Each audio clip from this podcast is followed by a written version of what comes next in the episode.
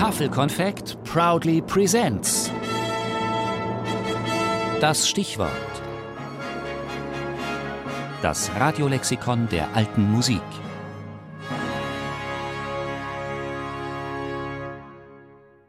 Mannheimer Schule. Konzertwesen und Komponistenzirkel in der zweiten Hälfte des 18. Jahrhunderts.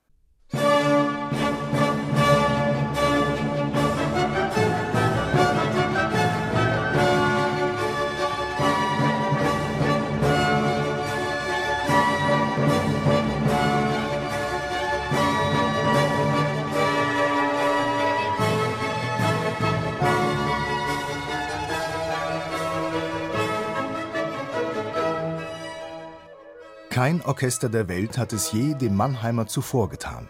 Sein Forte ist ein Donner, sein Crescendo ein Katarakt, sein Diminuendo ein in die Ferne hinplätschernder Kristallfluss, sein Piano ein Frühlingshauch.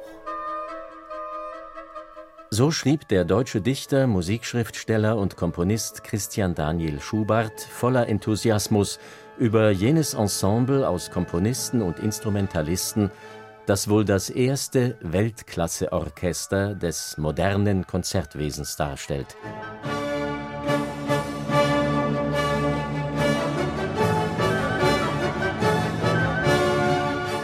Als Avantgarde des 18. Jahrhunderts wurden sie bezeichnet, die Komponisten und Instrumentalisten, die während der Regentschaft des Kurfürsten Karl Theodor in Mannheim zwischen 1743 und 1778 das seinerzeit beste Orchester bildeten und als Mannheimer Schule in die Musikgeschichte eingingen. Der englische Musikschriftsteller Charles Burney brachte es auf den Punkt, als er notierte: Es sind wirklich mehr Solospieler und gute Komponisten in diesem als vielleicht in irgendeinem Orchester in Europa. Es ist eine Armee von Generälen, gleich geschickt, einen Plan zu einer Schlacht zu entwerfen, als darin zu fechten. Die revolutionären Neuerungen der Mannheimer erstreckten sich gleichermaßen auf das Kompositorische wie auf das Aufführungspraktische. Das moderne Sinfonieorchester mit seiner grundsätzlich festen, nicht austauschbaren Besetzung war eine ihrer Errungenschaften, genauso wie die einheitliche Bogenführung der Streicher, die heute selbstverständlich ist. Und sie gehörten zu den Wegbereitern des klassischen Stils. Sie nahmen der spätbarocken Musik die von gewichtigen Schritten im Bass getragene Schwere und verliehen ihr eine neue, von der Oberstimme der Melodie dominierte Leichtigkeit. Dabei entwickelten sie Eigenheiten, die später als die sogenannten Mannheimer Manieren Musikgeschichte machten. Dazu gehören die Mannheimer Rakete, eine schnell hochsteigende Dreiklangsbrechung.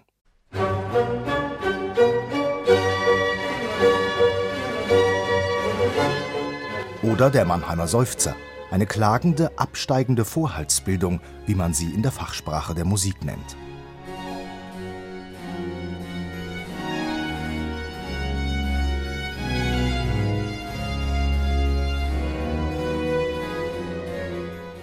Und schließlich ist da auch die berühmte, legendäre Mannheimer Walze, ein langes Crescendo über aufsteigenden Sequenzierungen, grundiert von einem ostinaten Bass. Rossini sollte später viel davon lernen.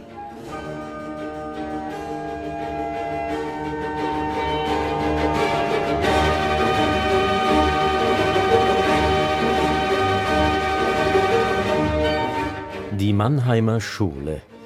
Über mehrere Generationen prägte, schrieb sie Musikgeschichte.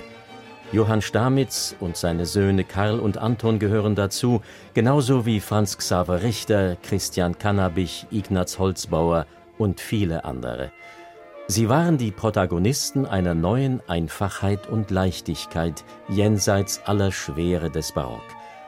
Und in Sachen Orchesterdisziplin setzen sie Standards, die bis heute gelten.